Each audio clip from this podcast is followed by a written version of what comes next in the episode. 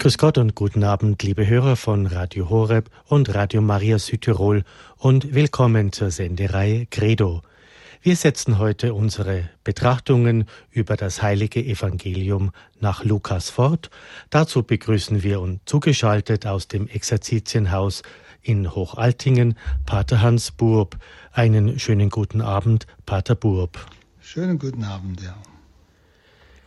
Liebe Hörer, das letzte Mal sind wir stehen geblieben am Ende des 16. Kapitels aus dem Lukasevangelium. So laden wir Sie ein, wieder das Neue Testament zur Hand zu nehmen. Schlagen Sie nun auf den Anfang Lukas Kapitel 17. Es geht um die Warnung vor der Verführung und dann auch um die Pflicht zur Vergebung. Davon von diesem Vers ab 3b im 17. Kapitel war ja auch heute schon in der Gebetssendung die Rede. Pater Hans Burb, wir freuen uns nun auf Ihre Auslegung des Wortes Gottes, wie immer Satz für Satz und Wort für Wort. Ja, danke schön. Liebe Zuhörerinnen und Zuhörer, wir wollen wieder auf dieses Wort Gottes hören. Es ist ja ein lebendiges Wort. Es ist nicht eine Erzählung von irgendwann einmal, sondern im Wort Gottes spricht der Herr selber jetzt zu mir. Wir wollen diese die ersten drei Verse vom 17. Kapitel, die wir letztes Mal schon noch am Schluss durchgegangen sind, noch einmal wiederholen, wegen des Zusammenhangs. Jesus spricht wieder zu den Jüngern. Das heißt also, zu denen, die sich für Jesus entschieden haben, zu denen, die mit ihm den Weg gehen nach Jerusalem, wo Tod und Auferstehung ihn erwarten. Und er sagt zu ihnen, es ist unvermeidlich, dass Verführungen kommen. Aber wehe dem, der sie verschuldet. Es wäre besser für ihn, man würde ihn mit einem Mühlstein um den Hals ins Meer werfen, als dass er einen von diesen Kleinen zum Bösen verführt. Seht euch vor. Es geht also hier nicht um eine Verführung irgendwo, irgendwann, sondern er spricht zu Jüngern und er spricht von der Verführung der Jünger. Und er sagt, es ist unvermeidlich. Dieses griechische Wort Taskandala ist gemeint, ist, es geht um einen Anstoß zur Sünde. Also Verführung im Sinne von Anstoß zur, zur Sünde. Wörtlich heißt es, Menschen auf dem geistlichen Weg, also diesen Jüngern auf dem geistlichen Weg Fußeisen legen. Und zwar solchen unter den Jüngern, wo also Jünger Jüngern Fußeisen legen, wo Jünger Jüngern zum Anstoß zur Sünde werden. Das ist gemeint. Also unter uns selbst. Und er sagt, die Verführungen sind wegen der Erbsünde nicht zu vermeiden. Es kommen Ärgernisse, also diese Verführungen. Und zwar wodurch?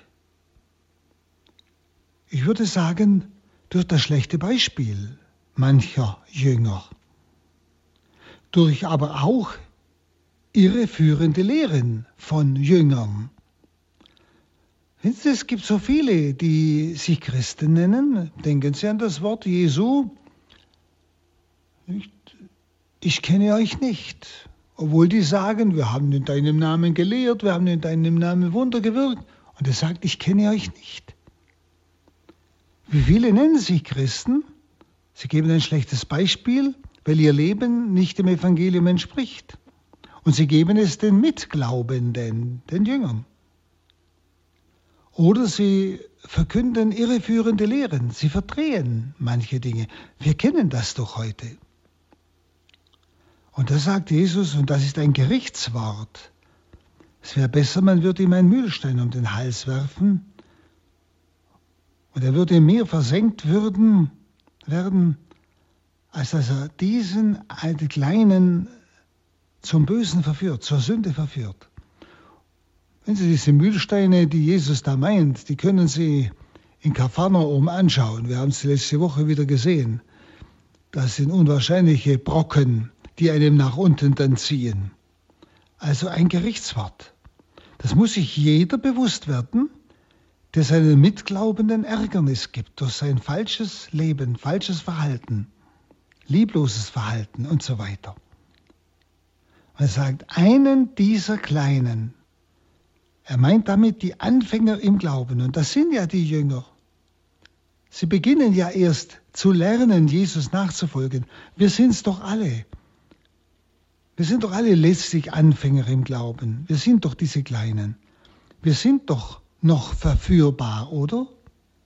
Werden Sie nie unsicher, wenn Sie das schlechte Beispiel von Christen sehen, womöglich noch von Paradechristen? Werden Sie nicht unsicher, wenn Sie Lehren hören, wo Sie sich dann fragen, ja, wer hat jetzt noch recht? Sehen Sie, dieses noch unsicher werden, das ist, das sind diese Kleinen, diese Anfänger im Glauben. Das ist im guten Sinn gemeint, das ist nicht abfällig. Paulus spricht schon, dass die Großen Rücksicht nehmen müssen auf die Kleinen. Ich meine, es ist jetzt nicht gemeint, die Großen irgendwie, die oben dran stehen, sondern eben die Stärkeren, den Schwächeren gegenüber. Der Herr also hier verlangt liebevolle Rücksicht. Denn er sieht bereits voraus, wie in Zukunft die Anfänge seiner Saat verdorben wird. Die Anfänge seiner Saat, eben in den Jüngern, in die er diese Saat des Wortes Gottes gelegt hat.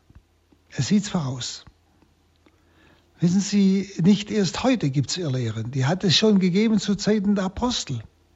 Johannes wehrt sich dagegen. Paulus wehrt sich dagegen. Ja? Deshalb wichtiger als Erkenntnis ist die Liebe. Zu viele kommen auf Irrwege, weil sie alles erkennen wollen, bevor sie lieben. Erst wenn ich Gott liebe, eröffnet er sich mir und ich erkenne ihn. Die Liebe ist das Organ, mit dem ich Gott, das Du erkenne. Das Gegenteil von dieser Liebe ist eigentlich Ärgernis geben, nicht? Und dann heißt es weiter in 3b, wenn dein Bruder sündigt, weise ihn zurecht. Also wenn er so ein Ärgernis gibt. Und wenn er sich ändert, vergib ihm. Und wenn er sich siebenmal am Tage gegen dich versündigt, sieben ist die Vollzahl, also sehr oft, und siebenmal wieder zu dir kommt und sagt, ich will mich ändern, so sollst du ihm vergeben. Das ist jetzt wieder Wort Jesu, da komme ich nicht drum herum. Und wie schnell sagen wir, jetzt habe ich dem schon so oft vergeben, nicht, der meint es ja gar nicht ernst, dem vergebe ich nicht mehr und so ähnlich. Also, Jesus sagt, wir sollen nicht nur lasten, denn Liebe ist tun. Liebe ist nicht einfach nur lassen, ich lasse den es laufen, sondern das Tun, das Tun der Vergebung. Ich muss dem versagenden Jünger, dem versagenden Mitchristen helfen, umzukehren. Jesus macht hier sehr deutlich, dass wir nicht berufen sind, uns auf den Richterstuhl zu setzen und den sündigen Mitchristen zu richten, womöglich noch hinter dem Rücken des anderen, sondern wir sollen direkt ihn ansprechen. Weise ihn zurecht. Das ist direkt. Zurechtweisung aber in Langmut und Liebe. Jesus will also sagen, wir dürfen das Versagen des glaubenden Mitbruders, also einer, der mit mir auf dem Weg zu Christus ist, das spricht ja zu Jüngern, ich darf seine Sünden nicht dulden und dazu schweigen. Ich darf keine falsche Schonung anlegen, aber auch nicht über ihn richten, sondern in Liebe ihm ins Gesicht sagen. Das heißt also persönlich. Also siebenmal heißt, ich soll, sieben ist die Vollzahl, ja.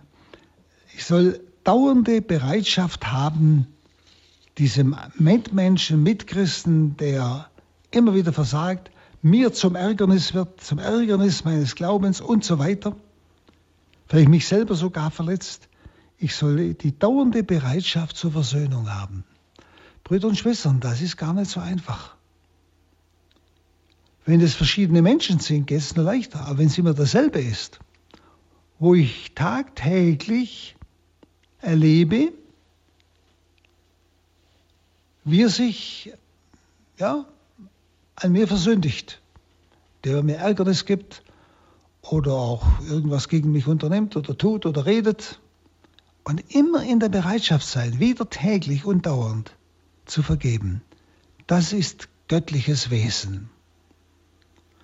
Und wissen Sie, wenn wir in der Taufe dieses Wesen Gottes angenommen haben und erhalten haben, haben wir auch aus dieser inneren Kraft heraus die Fähigkeit, in dieser dauernden Bereitschaft zu vergeben, zu sein wie Gott selbst.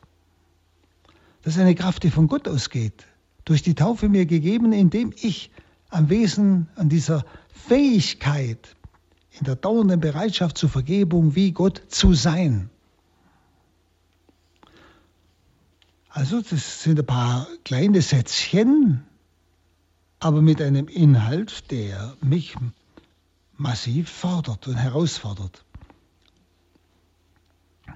Und Brüder und Schwestern, gehen Sie diesen Weg. Sie verlieren nichts, wenn Sie vergeben. Sie verlieren nichts, wenn Sie die Bereitschaft zur Vergebung haben. Sie verlieren nur, wenn Sie nicht vergeben. Schon allein rein menschlich werden Sie fast krank in der Unversöhntheit. Sie belasten sich selber. Dann der Vers 5 und 6. Die Apostel baten den Herrn, also Jesus spricht zu den Jüngern überhaupt, zu allen, die ihm folgen, aber auch zu den Aposteln. Und deshalb, die Apostel baten jetzt den Herrn, das sind die zwölf, stärke unseren Glauben. Der Herr erwiderte, wenn euer Glaube auch nur so groß wäre wie ein Senfkorn, würdet ihr zu dem Maulbeerbaum hier sagen, heb dich samt deinen Wurzeln aus dem Boden und verpflanz dich ins Meer. Und er würde euch gehorchen. Also die Apostel spüren, was das an Glauben verlangt, in der dauernden Versöhnungsbereitschaft zu leben und nicht nur siebenmal, wie Petrus einmal sagt, zu vergeben, sondern siebenmal, siebzigmal. Das heißt immer in der Bereitschaft sein. Es heißt ganz wörtlich im Griechischen nicht einfach stärke unseren Glauben, sondern leg uns Glauben bei. Also gib ihn uns, leg uns Glauben bei. Es heißt nicht den Glauben mit Artikel. Denn den Glauben, das ist der seligmachende Glaube, die göttliche Tugend des Glaubens. Verstehen Sie? Das ist ein Unterschied. Jesus spricht hier nicht von dem Glauben, dem seligmachenden Glauben, der göttlichen Tugend, sondern er spricht vom Glauben ohne Artikel. Leg uns Glauben bei, heißt wörtlich. Gemeint ist Glaubenskraft, Glaubensvollmacht. Der Herr möge ihrem Tun diese Glaubenskraft beilegen. Also, dass ich etwas tun kann, Jetzt möchte ich mal sagen, im Vertrauen auf den Herrn, ich sehe noch nicht, ob das Werk gelingt. Schauen Sie, ich habe Ihnen das schon öfters erzählt, als wir hier das Haus kaufen mussten. Wir hatten ja kein Geld. Und ich brauchte innerhalb vier Monate eine Million. Und wir bekamen die Zusage, es ist Sache des Herrn. Also haben wir auch nicht gebettelt, haben nur Menschen gebeten, mit uns zu beten, dass der Herr uns da dieses Geld besorgt. Ich sage es mal ganz einfach. Und in diesen vier Monaten habe ich es bekommen. Wir sind gerade dran, jetzt einen Anbau zu machen, einfach um mehr Räume zu haben, die uns einfach fehlen bei unseren Kursen. Wir haben noch nicht das Geld. Der Bau hat schon das Dach über dem Kopf, könnte man sagen. Der Rohbau ist fertig. Wir möchten es auch fertig machen, aber wir, uns fehlen noch einige hunderttausend. Und Sie, wir haben das nicht in Leichtsinn gemacht, wir haben es im Gebet gemacht, wir haben es in der Überlegung gemacht, auf Anraten und alles Mögliche. Es geht jetzt um diese Glaubenskraft und diese Glaubensvollmacht. Das ist gemeint, verstehen Sie? Der Herr möge unserem Tun diese Glaubenskraft beilegen. Dem Tun, dass wir jetzt das bauen, das ja der Evangelisierung dienen soll, Menschen dienen soll. Das Tun tun wir in der Glaubenskraft, dass der Herr das Nötige gibt, kein Überfluss, nichts, nichts mehr als das, was wir brauchen. Paulus nennt das ein Charisma, und zwar zur Auferbauung der Gemeinde. Glaube jetzt im Sinn von Charisma. Paulus drückt, äh, zählt ja zwölf Charismen auf. Und darunter ein Charisma ist Glaube. Nicht der Glaube, die göttliche Tugend, die uns in der Taufe eingegossen ist, sondern der Glaube als Charisma, die Glaubenskraft, etwas zu tun, wo ich, ja, ich möchte mal so sagen, noch nicht das Ziel sehe, aber auf das Ziel hin tue, in der Gewissheit, in Glaubensgewissheit, Gott führt mich dahin. Also an einer anderen Stelle wird das ausgedrückt mit diesem Senfkornglaube. Sie erinnern sich. Und der Senfkornglaube bringt für die Welt erstaunliche Dinge hervor. Der Senfkornglaube. Also es geht nicht gleich um eine Glaubenskraft, eine riesige Glaubenskraft. Es geht also nicht um das Maß des Glaubens, also ein hohes Maß, sondern es geht um das Wesen des Glaubens als Glaubensgabe. Wenn Sie können so sagen, der Unterschied ist, ob ich etwas aus eigener Kraft tue oder ob ich es geistgewirkt tue. Also aus dem Glauben heraus. Ob ich etwas mache und sage, das schaffe ich. Oder ob ich etwas tue aus der Glaubenskraft, dass Gott durch mich es schafft. Etwas, was über meine Möglichkeiten hinausgeht. Ja? Das Glaubenskraft. Das ist dieser Senfkornglaube.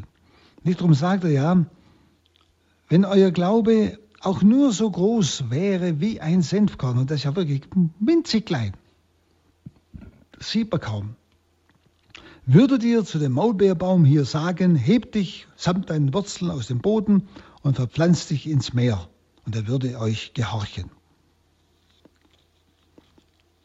Also dieser Glaube, den Jesus hier meint, sieht also Möglichkeiten, wo die Vernunft keine Möglichkeiten mehr sieht.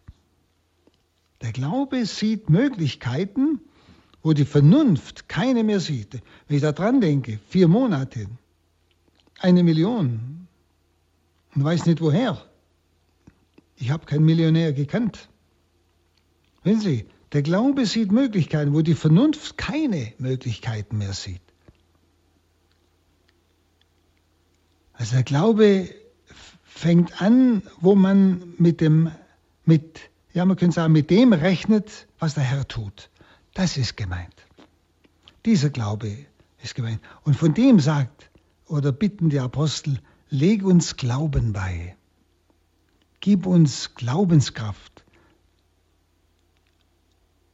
Gib uns diesen Senfkorn-Glauben. Es geht also, wie gesagt, nicht um ein Maß des Glaubens, dass ich ein Übermaß von Glauben habe. Ich glaube, dass Gott das und das jetzt tut. Sondern, äh, wenn der Glaube nur so klein ist wie ein Senfkorn, aber er drückt sich aus in meinem Tun. Ich gehe bereits auf dieses Ziel zu, auch wenn ich noch nicht weiß, ob ich es erreiche. Das ist gemeint. Dann lesen wir Vers 7 bis 10. Wenn einer von euch einen Sklaven hat, der pflügt oder das Vieh hütet, wird er etwa zu ihm, wenn er vom Feld kommt, sagen, nimm gleich Platz zum Essen? Wird er nicht vielmehr zu ihm sagen, mach mir etwas zu essen, gürte dich und bediene mich. Wenn ich gegessen und getrunken habe, kannst auch du essen und trinken. Bedankt er sich etwa bei dem Sklaven, weil er es getan hat, was ihm befohlen wurde. So soll es auch bei euch sein. Wenn ihr alles getan habt, was euch befohlen wurde, sollt ihr sagen, wir sind unnütze Sklaven, wir haben nur unsere Schuldigkeit getan. Also Jesus spricht jetzt äh, von uns, seinen Jüngern. Was für eine Grundhaltung das Vorausgehende eigentlich verlangt. Welche Grundhaltung brauche ich, um in einer ständigen Vergebungsbereitschaft zu sein? Welche Grundhaltung brauche ich, um mich zu riskieren in diesem Senfkorn-Glauben, also etwas anzufangen, das praktisch über meine Vernunft hinausgeht. Schauen wir jetzt einmal auf dieses Gleichnis. Es offenbart eigentlich eine große pädagogische Weisheit Jesu, mit der er seine Jünger behandelt. Mit dem vorausgehenden Bild vom Maulbeerfeigenbaum, nicht, den wir durch den Glauben versetzen können, zeigte Jesus den Jüngern, dass es nicht auf, wie ich schon sagte, den starken Glauben ankommt, sondern auf das innere Wesen des Glaubens. Innere Wesen heißt, er kann noch so klein sein, aber ich tue etwas im Glauben, dass Gott mich führt und zum Ziel bringt. Und mit dem kleinsten Fünkchen des Glaubens können wir also das sonst Unmögliche leisten. Und Jesus macht jetzt mit dem Gleichnis, das er von dem Sklaven jetzt bringt, den Jüngern klar, dass ein solcher Glaube nicht das Verdienst des Menschen ist.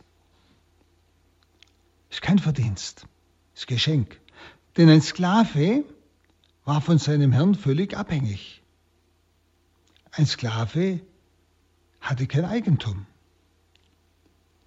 In allem, was er tat, das gehörte dem Herrn, denn er selber gehörte dem Herrn. Er war sein Eigentum. In blindem Gehorsam musste er praktisch seine Befehle ausführen, die Befehle seines Herrn.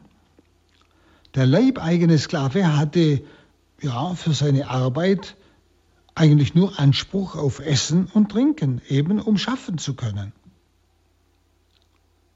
Bemerkenswert ist, dass der Dienst der Knechte Gottes in diesem Gleichnis unter dem Bild des Ackerbaus und der Hirtenarbeit dargestellt ist. Das heißt ja, wenn einer von euch einen Sklaven hat, der pflügt oder das Vieh hütet. Ja?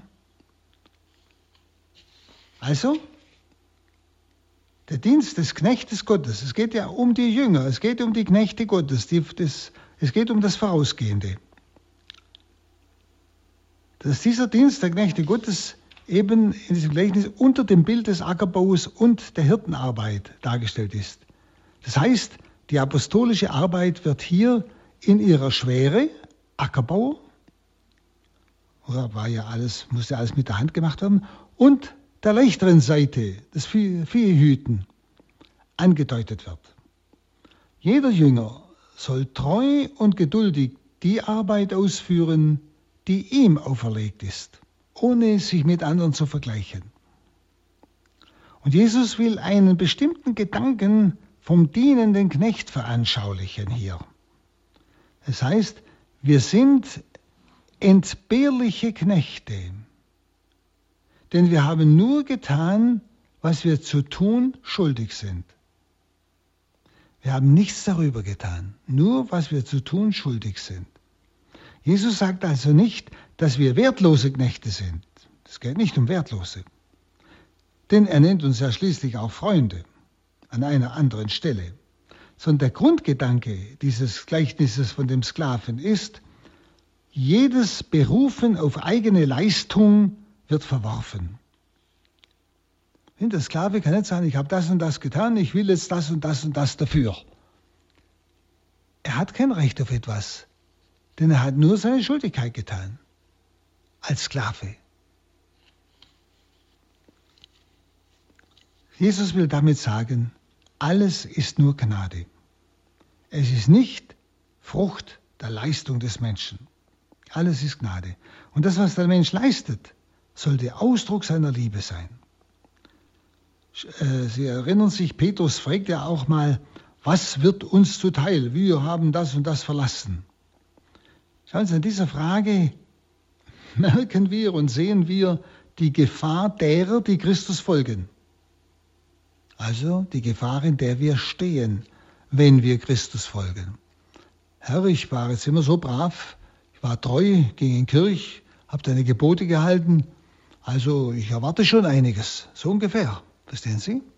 Und hören Sie mal in sich hinein, ob Sie ein Diener des Herrn sind im Sinn des Jüngers, der ihm folgt, so in diesem Sinn des Sklaven, der nur seine Schuldigkeit tut, und alles, was er bekommt, das Essen und Trinken, hat er nicht verdient, das kriegt er beschenkt. Das kriegt er geschenkt. Sie, wir sind in der Gefahr, nicht immer wieder mit Petrus zu fragen, was wird mir zuteil? Das sollten wir dem Herrn überlassen, womit er uns einmal überrascht. Jetzt schon im Leben und auch mal drüben. Wissen Sie, das sind so versteckte Ansprüche, sind wir doch ganz ehrlich, versteckte Ansprüche, die in unserem Herzen sind.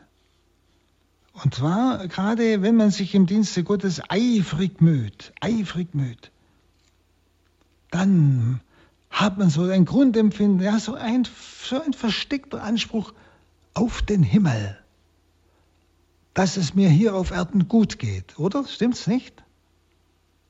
Schauen Sie, und genau das will Jesus mit diesem Bild vom Sklaven sagen. Ich habe keine Ansprüche zu haben. Was ich tue, das ist mir aufgetragen. Davor, ich soll sagen, dafür habe ich eigentlich nichts zu beanspruchen. Es ist einfach meine Aufgabe. Würde sagen, Ausdruck meiner Liebe, sagen wir es mal so, bei Gott gegenüber. Also das ist der Sinn dieses Beispiels vom Sklaven. Nicht? Da will er uns aufmerksam machen. Bin ich so ganz Gott ergeben, dass ich alles für ihn tun will, aber ohne, dass ich dafür etwas haben will, ich lasse mich von ihm überraschen. Und versuchen Sie immer wieder, diese versteckten Ansprüche auf irgendeinen Lohn bei Gott in Ihrem Herzen zu entdecken. Denn damit hindern wir eigentlich Gott, uns zu beschenken. Denn wir dienen einem Herrn, der für mich sein Leben gegeben hat. Und der verdient es, dass auch ich für ihn lebe, ohne dass ich weiß ich was dafür haben will, sondern einfach als Ausdruck meiner Antwort und Liebe. Er hat uns zu seinem Eigentum erkauft, aber in voller Freiheit. Und unsere Antwort ist ein ihm dienen dürfen und nicht ihm dienen müssen. Verstehen Sie, dann bin ich auch fähig zu dieser ständigen Bereitschaft zur Vergebung, was wir vorhin gesagt haben. Dann bin ich fähig, auch dem Bruder zu helfen, seine Sünde zu erkennen und umzukehren. Dann bin ich fähig, mit für diesen Senfkorn glauben, dass ich alles von ihm erwarte. Verstehen Sie? Aber ich brauche diese Haltung, die Jesus hier meint, die nichts für sein Tun will. Das ist so eine Markterei mit Gott, der uns beschenken will. Und wir sollten auch nur in Liebe antworten. Dann schauen wir auf die Verse 11 bis 19. Ein bekanntes Gleichnis wieder. Auf dem Weg nach Jerusalem zog Jesus durch das Grenzgebiet von Samarien und Galiläa. Als er in ein Dorf hineingehen wollte, kamen ihm zehn Aussätzige entgegen. Sie blieben in der Ferne stehen und riefen, Jesus Meister, hab Erbarmen mit uns. Als er sie sah, sagte er zu ihnen, Geht, zeigt euch den Priestern. Und während sie zu den Priestern gingen, wurden sie rein. Einer von ihnen aber kehrte um, als er sah, dass er geheilt war, und er lobte Gott mit lauter Stimme. Er warf sich vor den Füßen Jesu zu Boden und dankte ihm. Dieser Mann war aus Samarien. Da sagte Jesus, es sind doch alle zehn rein geworden, wo sind die übrigen neun? Ist denn keiner umgekehrt, um Gott zu ehren, außer diesem Fremden? Und er sagte zu ihm, Steh auf und geh, dein Glaube hat dir geholfen. Jetzt bringt Jesus ein Beispiel. Er ist ja, wie gesagt, unterwegs nach Jerusalem. Er ist gerade so in Richtung, können wir sagen, so wie es hier geschildert wird, Richtung Jericho und von Jericho geht es hinauf nach Jerusalem. Und da begegnen ihm neun Juden und ein Samariter. Ich muss noch einmal sagen, die Samariter waren eine jüdische Sekte, aber beide haben sich eigentlich angefeindet.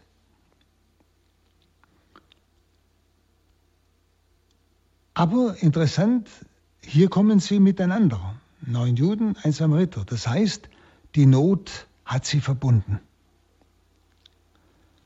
Und sie schreien und bitten Jesus, Jesus Meister, habe Erbarmen mit uns. Sie nennen ihn Meister, merken Sie es.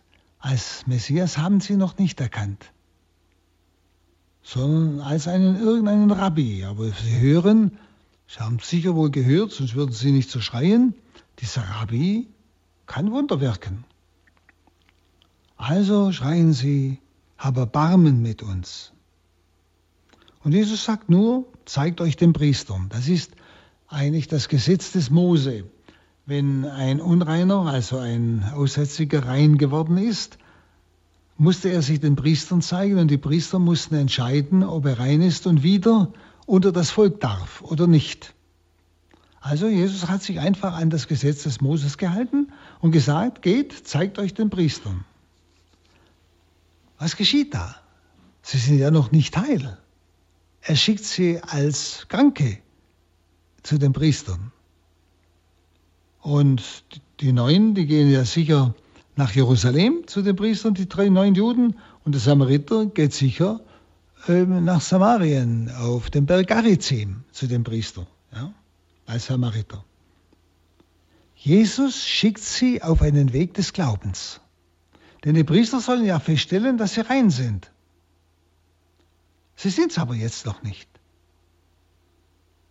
Und sie sollen glauben, dass sie unterwegs, wenn sie zu den Priester gehen, rein werden.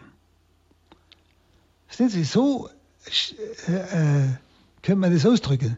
Jesus schickt sie auf einen Weg des Glaubens. Und sie gehen. Und dieses Gehen, da war ja sicher Zweifel dabei, ob da jetzt etwas passiert wenn sie da hingehen. Aber sie gehen.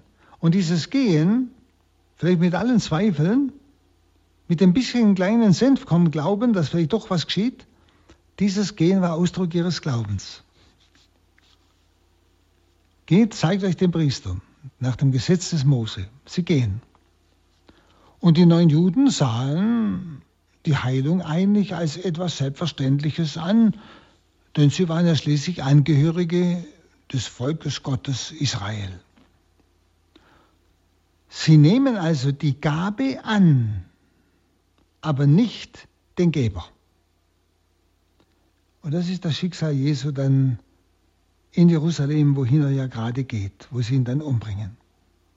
Sie nehmen die Gabe an, die Heilung, aber nicht den Geber. Sie kommen nicht zurück. Sie anerkennen ihn nicht. Es war ein Rabbi, sie nehmen nur den Rabbi wahr, sind heil geworden und sie haben ja schließlich ein Recht, dass sie zum Volk Israel gehören. So ungefähr. Der Samariter erlebt Heilung als Geschenk, nicht als ein Recht. Und er kehrt um. Sobald er heil ist, er geht nicht zu seinem Priester, er kehrt um. Und für Jesus ist das sehr schmerzlich, das spüren wir in dieser Aussage. Sind nicht alle übrigen neun auch heil geworden? Keines umgekehrt, außer diesem Fremden? Da merken Sie, Fremden, der Samariter, der Ausgestoßene. Für Jesus ist es schmerzlich, dass der einzige Dankbare kein Jude war, keiner aus seinem Volk. Die kamen nicht. Wissen Sie, der Messias ist da, aber sein Volk ignoriert ihn, verneint ihn. Sein Volk nimmt zwar die Gaben an, aber nicht ihn, anerkennt ihn nicht als Messias, anerkennt nicht das Zeichen, das auf Gott hinweist, auf seine Gottheit. Was ist geschehen? Diese neun Juden erfuhren nur äußere Hilfe nur äußere Hilfe. Also sie sind gesund geworden. Der dankbare Samariter aber hat auch die Heilung der Seele erfahren. Er hat Jesus erkannt, nicht als Meister, sondern als Gott, als Messias. Und diese Rettung erfährt er aufgrund des Glaubens. Denn es heißt ja, er kommt, er fällt vor ihm nieder. Proskynnesis ist also die Kniebeuge, die Anbetung, das ist das Niederfallen, ist Anerkennung Gottes. So im Sinne, ich gehöre dir. Man könnte es mit Anbetung bezeichnen, ja. Er fällt vor ihm nieder, lobt Gott mit lauter Stimme. Er lobt Gott, Gott, der ihn geheilt hat, in Jesus Christus. Also er Verstehen Sie, er hat nicht nur eine äußere Heilung erfahren, er hat auch die innere Heilung erfahren. Die Erlösung. Er hat den Erlöser erkannt, er hat Gott erkannt, drückt es aus in seinem Niederfallen und er überlässt sich ihm. Also das neue Volk Gottes, des neuen Bundes, wird aufgrund des Glaubens zum Volk Gottes und ist nicht an das Judentum gebunden. Das will Jesus hier bereits ausdrücken. Und eine besondere Bedeutung des Textes ist auch darin zu sehen, das sollten wir auch mal überlegen, dass Jesus die Gabe, die er den Neuen gegeben hat, dass sie heil geworden sind, nicht zurücknimmt, obwohl sie nicht dankbar sind. Er nimmt auch die Gaben, die er uns gibt, nicht zurück, auch wenn wir sie egoistisch an uns reißen und ohne ihn anzunehmen die Gabe aber annehmen. Schauen Sie, wie viele leben doch aus den Gaben Gottes, jeden Tag, jeden Tag. Und sie nehmen ihn, den Geber, nicht an. Wenn Sie, die neuen Juden zeigen auch, dass Jesu Gabe auch umsonst empfangen werden kann. Diese äußere Gabe der Heilung kann auch umsonst empfangen werden. Das heißt, sie nützt mir nichts für das ewige Leben. Also das Ganze zeigt oder weist auf die Verwerfung hin, die vor ihm selbst liegt, also vor Jesus liegt. Er wird ja in, Israel, äh, in Jerusalem dann, wenn er dort ankommt, verworfen, gekreuzigt. Hm? Darauf weist es schon hin. Nicht? Er wird nicht anerkannt als der Messias, also Sie spüren, in diesem, dieser Begebenheit steckt unwahrscheinlich viel drin. Ich kann die Gabe Gottes empfangen, ohne den Geber zu erkennen.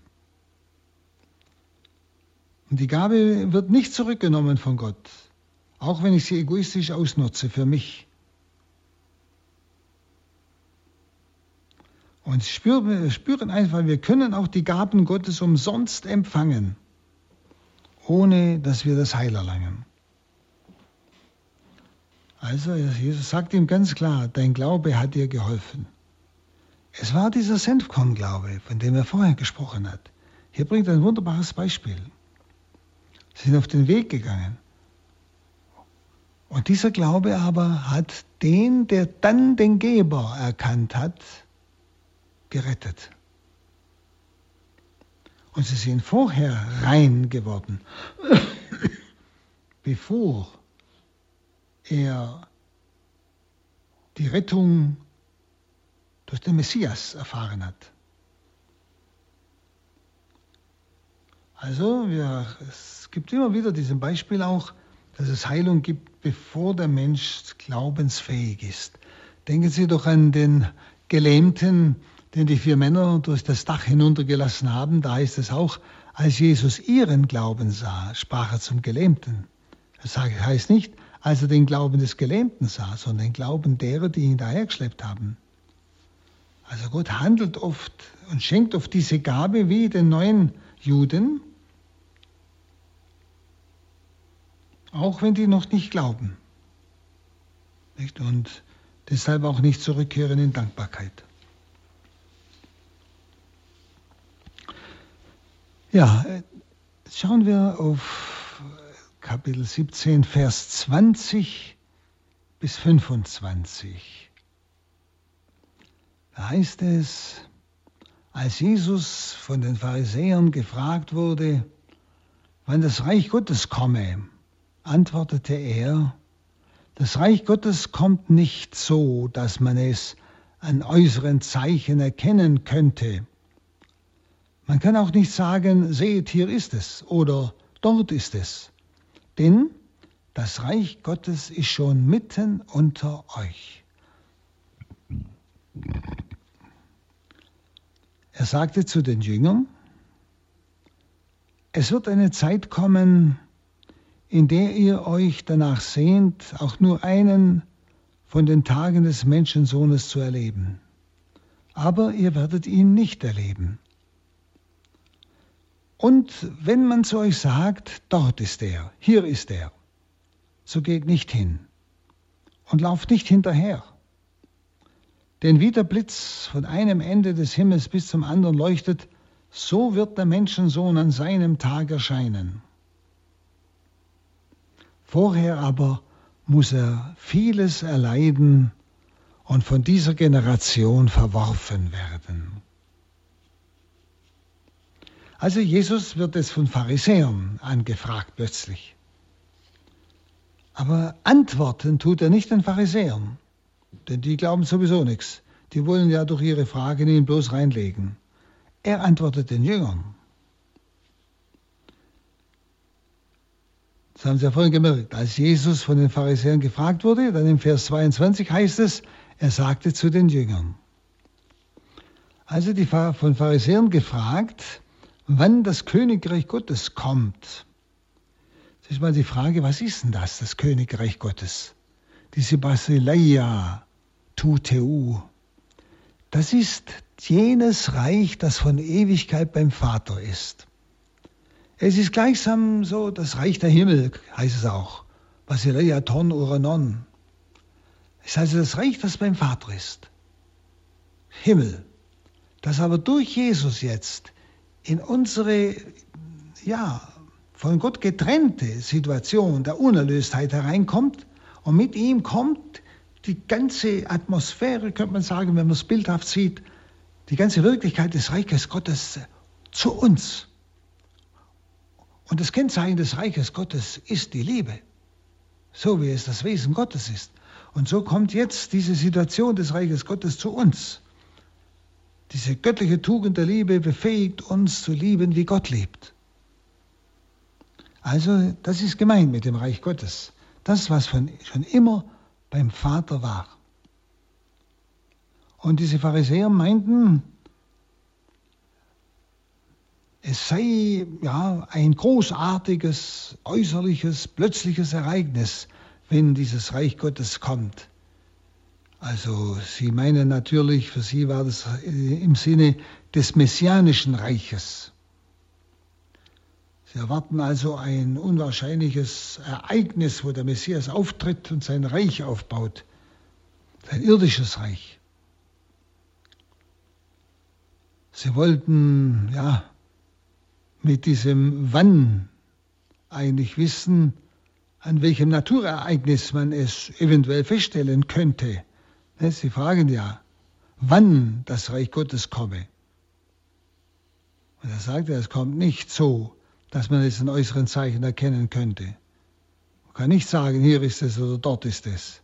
Es ist schon mitten unter euch.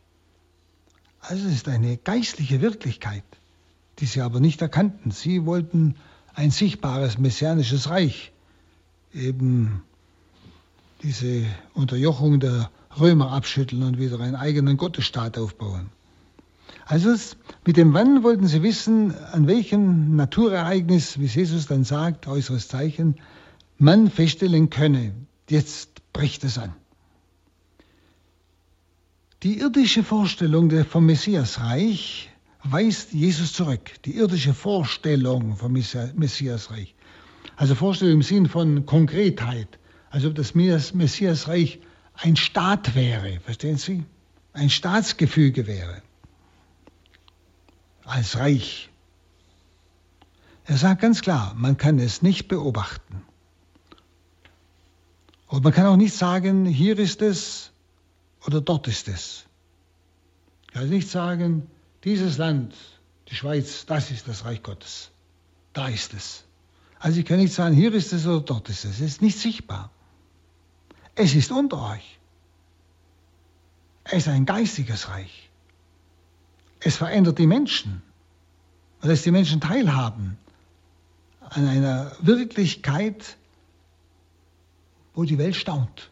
Wissen Sie, und das ist das Paradox des Christentums.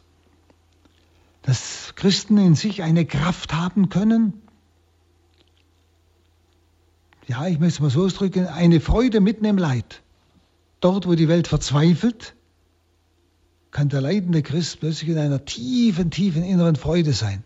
Eine innere göttliche Kraft, die menschlich nicht erklärbar ist.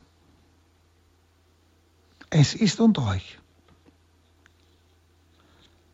Aber die Voraussetzung wäre, dass sie Jesus als den Gesandten vom Vater anerkennen.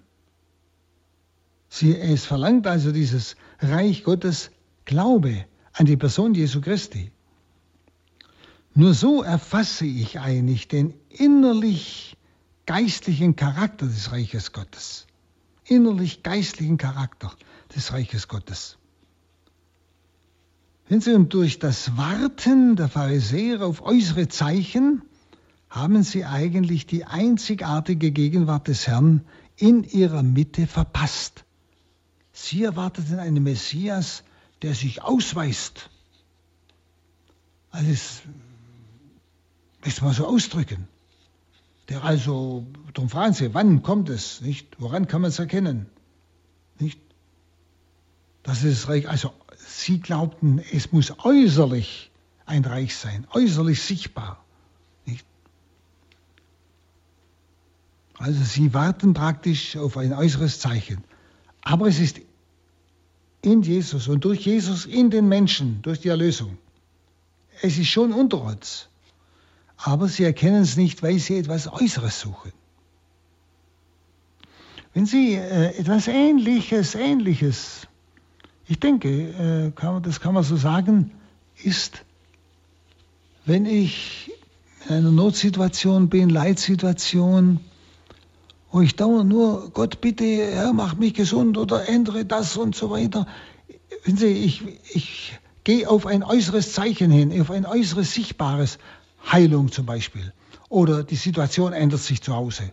Wenn Sie, also ich gehe auf etwas Äußeres hin und bin da total fixiert und bitte dauernd darum. Und merke deshalb nicht, nehme es gar nicht wahr, was in mir sich ereignet an Reich Gottes, dass da plötzlich eigentlich in mir eine Kraft wäre, zu dem, was ich loshaben will, ein vollkommen freies Ja zu sagen. Ich übersehe das Reich Gottes in mir. Es kommt nicht durch, weil ich auf etwas Sichtbares, etwas Erfahrbares fixiert bin. Und das ist sehr oft der Fall. Überlegen Sie mal, wie oft Sie einfach Gott bitten, Herr, hilf mir doch und tu das und mach das. Sie sagen nie, Herr, dein Wille geschehe. Ich sage ja zu dem, was du vorhast. Aber ich bitte dich auch um das und das. Aber zuerst sage ich, ich bin einverstanden mit deinem Heilswillen. Ich sage ja zu dem, was du jetzt mit meiner Not vielleicht oder mit meinem Leid vorhast. Verstehen Sie? Dadurch, dass ich ihn zuerst bejahe, kann es sein, dass ich dann in mir eine plötzlich eine innere Kraft, Wärme spüre oder was auch immer. Aber eine Kraft, eine Fähigkeit, Ja zu sagen zu der Situation, die ich eigentlich von Gott geändert haben wollte. Nicht? Genau das wäre so etwas wie das, was die Pharisäer hier erleben. Sie warten auf ein äußeres Reich, das man sehen kann. Und deshalb die einzigartige Gegenwart des Herrn, durch den ja das Reich bereits in uns sein könnte, verpassen sie. Das ist das, was wir auch heute sehr oft erleben. Viele, viele, es geht ja immer hier um Jünger, es geht hier immer um solche, die Christus nachfolgen. Aber wie viele von denen suchen immer wieder nach äußeren Zeichen für das Kommen des, des, des Herrn. Und auf äußeres Zeichen. Sie lesen alle möglichen Offenbarungen. Nicht? Jesus hat Zeichen gesagt, aber Vorboten, nicht Zeichen für sein Kommen im Sinne, jetzt ist er da, sondern Vorboten, woran man erkennt, die Zeit ist nahe, dass er kommt. Ja, das schon. Aber manche suchen äußere Zeichen in diesem Sinne, sie wollen es berechnen können. Das aber oft sind diese Menschen gar nicht bereit, ihre Sünden zu bereuen. Das wäre viel wichtiger um bereit zu sein. Dann kann er kommen, wann er will. Also Menschen versuchen oft oder suchen oft Verbesserung äußerer Zustände, aber sie suchen nicht die Besserung des Herzens, die Umkehr des Herzens. Also das Gottesreich wächst von innen, bis es dann in der Welt sichtbar wird. Es wächst von innen, im einzelnen Menschen. Das, was Erlösung ist. Und es wird immer stärker. Und das ist ja das, was wir erleben. Denken Sie an manche geistliche Gemeinschaften, die wirklich aus dem Glauben herauswachsen, die stark im Glauben sind. Die werden zum Bekenntnis. An denen kann man nicht mehr vorübergehen. Da wird etwas sichtbar, nämlich in ihrer Gemeinschaft, in ihrer Liebe zueinander, in ihrer Freude an Gott, in ihrer Begeisterung für Gott.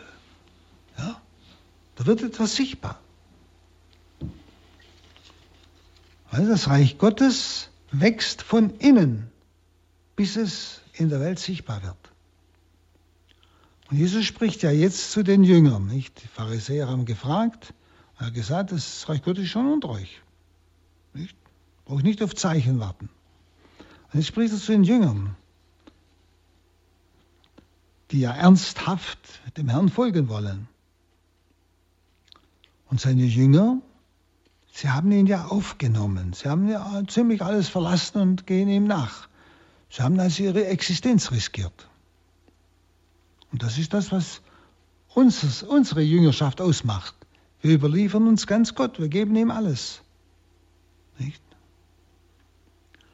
Wir verzichten auf Anhänglichkeit, auf Dinge, die für uns wichtiger sind als Gott. Also, die Jünger haben ihn aufgenommen. Und deshalb sagt er zu ihnen, er bleibt nicht bei ihnen. Sie gehen ja nach Jerusalem, wo er durch den Tod von ihnen getrennt wird und dann durch die Himmelfahrt. Er bleibt nicht bei ihnen. Deshalb, es werden Drangsale kommen, sagt er. Es wird eine Zeit kommen, in der ihr euch danach sehnt, auch nur einen von den Tagen des Menschensohnes zu erleben. Aber ihr werdet es nicht erleben. Also es werden Drangsale kommen.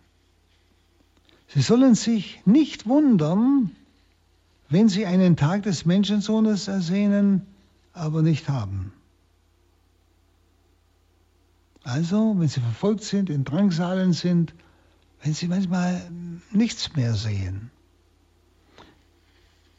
Es ist nicht ein Tag seines Erdenlebens also gemeint, sondern eben den Tag seiner Ankunft. Und zwar seine Ankunft in Herrlichkeit.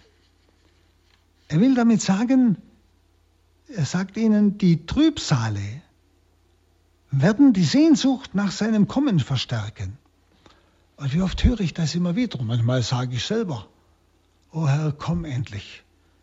Wir kommen wirklich nicht mehr durch. Ja, dass manche aufgrund der Drangsale, all dessen, der Trübsale, die, die wir heute erleben, das tun wir doch sagen, bei diesem großen Abfall vom Glauben, da kommen uns wirklich oft manchmal die Letzten vor, wo die noch überlegen, ja, bin ich wirklich noch auf dem richtigen Schiff? Wenn Sie, dass in uns die Sehnsucht wach wird, Herr, komm bald. Das ist gemeint. Ihr werdet einen Tag des Menschensohnes erleben wollen. Ihr sehnt euch danach. Und deshalb gibt es dann Gerüchte. Denn sie, wenn ich darauf warte, weil die Drangsale so schlimm sind, dass ich denke, Herr, jetzt komm bald. Wir werden ja nur noch verachtet. Die Medien fallen über uns her. Man traut sich ja kaum mehr zu sagen, dass man katholisch ist und so weiter. Sie kennen das alles. Nicht? Das, also wirklich Sehnsucht, Herr, komm bald. Und deshalb gibt es dann leicht Gerüchte. Hier ist er, dort ist er. Wissen die Erwartung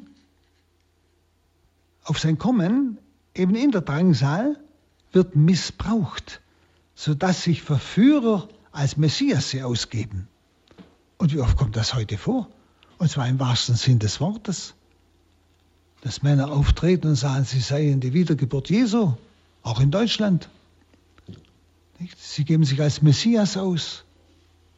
Nicht? Einer wird ja groß vorbereitet als der Messias der Christen, als Messias der Juden, als Messias der Mohammedaner. Nicht? Also alles Mögliche gibt es heute. Wenn Sie, und gerade wenn man in der Drangsal so nach ihm sucht und ihn erwartet, ist man leicht verführbar.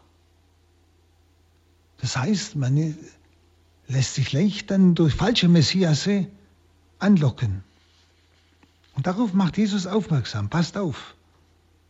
Also Jesus warnt vor den Lügengeistern, vor denen, die uns anlügen, den falschen Propheten. Und er sagt ganz klar, und wenn man zu euch sagt, dort ist der, hier ist der, so geht nicht hin, lauft nicht hinterher. Man wundert sich manchmal, wie Katholiken plötzlich solchen, also Rattenfängern von Hameln nachlaufen und den Herrn eigentlich verlieren. Denn er sagt, wie der Blitz zum einem Ende des Himmels bis zum anderen leuchtet, so wird der Menschensohn an seinem Tag erscheinen. Also sein Tag leuchtet so plötzlich auf wie der Blitz. Ein Blitz können Sie nicht vorbereiten im Sinne, das ist eine fünf Minuten Blitz. Der Blitz kommt unerwartet. Der kommt plötzlich aus den Wolken und leuchtet am ganzen Himmel. Und so wird es mit der Ankunft des Menschensohnes sein. Es wird mittendrin sein, plötzlich, unerwartet. Es geht also bei den Pharisäern um eine andere Erscheinung des Herrn wie bei den Jüngern. Die wollen einen irdischen Messias, die Pharisäer. Die Jünger weist Jesus aber hin auf sein endgültiges Kommen. Aber vorher muss noch vieles leiden und von dieser Generation verworfen werden, heißt es. Also für den Glaubenden gilt bis zum Ende, selig, die nichts sehen und doch glauben werden. Das heißt eigentlich wörtlich im Griechischen selig, die nicht gesehen haben damals, wir haben sie ja nicht gesehen, und die doch glauben werden, also in der Zukunft, das sind wir gemeint.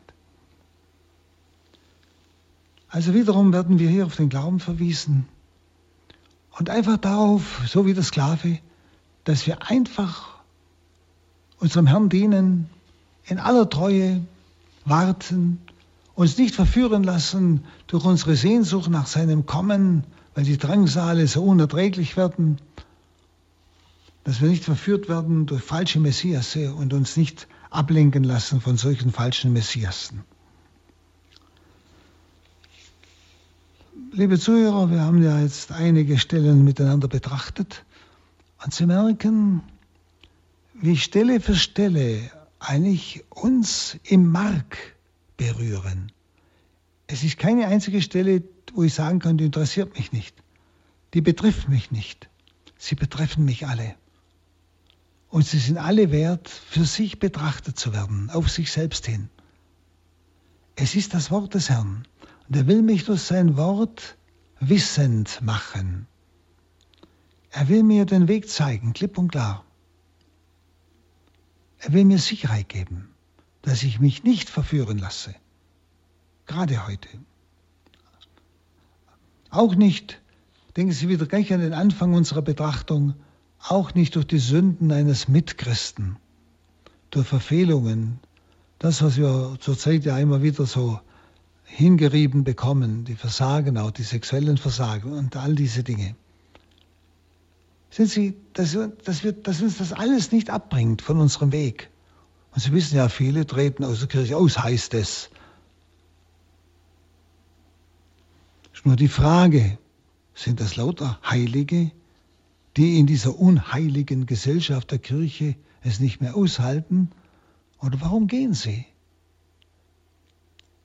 Jesus sagt ganz klar, wir sollen dem Sünder die Sünde vorhalten. Aber wir sollen auch dauernd in der Vergebungsbereitschaft sein und nicht davonlaufen. Das heißt, dem anderen nicht vergeben, dem Sünder nicht vergeben. Und Johannes sagt hier deutlich, hätten sie zu uns gehört, wären sie bei uns geblieben. Aber sie haben nicht zu uns gehört, schreibt Johannes im ersten Brief. Das muss man auch alles einmal zusammen sehen. Also der Herr zeigt uns klipp und klar auch in unseren Tagen den Weg in seinem Wort. Wir brauchen bloß sein Wort lesen, betrachten und er führt uns und er führt uns sicher. Und das wünsche ich Ihnen. Und so segne euch und gebe euch die Kraft und die Erleuchtung für sein Wort und für ihr Leben, der allmächtige Gott, der Vater und der Sohn und der Heilige Geist. Amen. Amen. Hinweisen dürfen wir Sie noch auf den Unio Verlag in Hochaltingen. Dort können Sie Publikationen von Pater Hans Burb erwerben, nicht nur Bücher, sondern auch DVDs, Videos, CDs und Kassetten. Schreiben Sie an den Unio Verlag in Hochaltingen in der St. Ulrichstraße 4 86 742 Fremdingen. Eine Aufnahme der heutigen Sendung oder auch frühere Betrachtungen zum Lukasevangelium mit Pater Hans Burb erhalten Sie als Podcast über unsere Internetadresse www.horeb.org oder bei unserem CD-Dienst in Immenstadt unter der Telefonnummer 083 23 96 75 120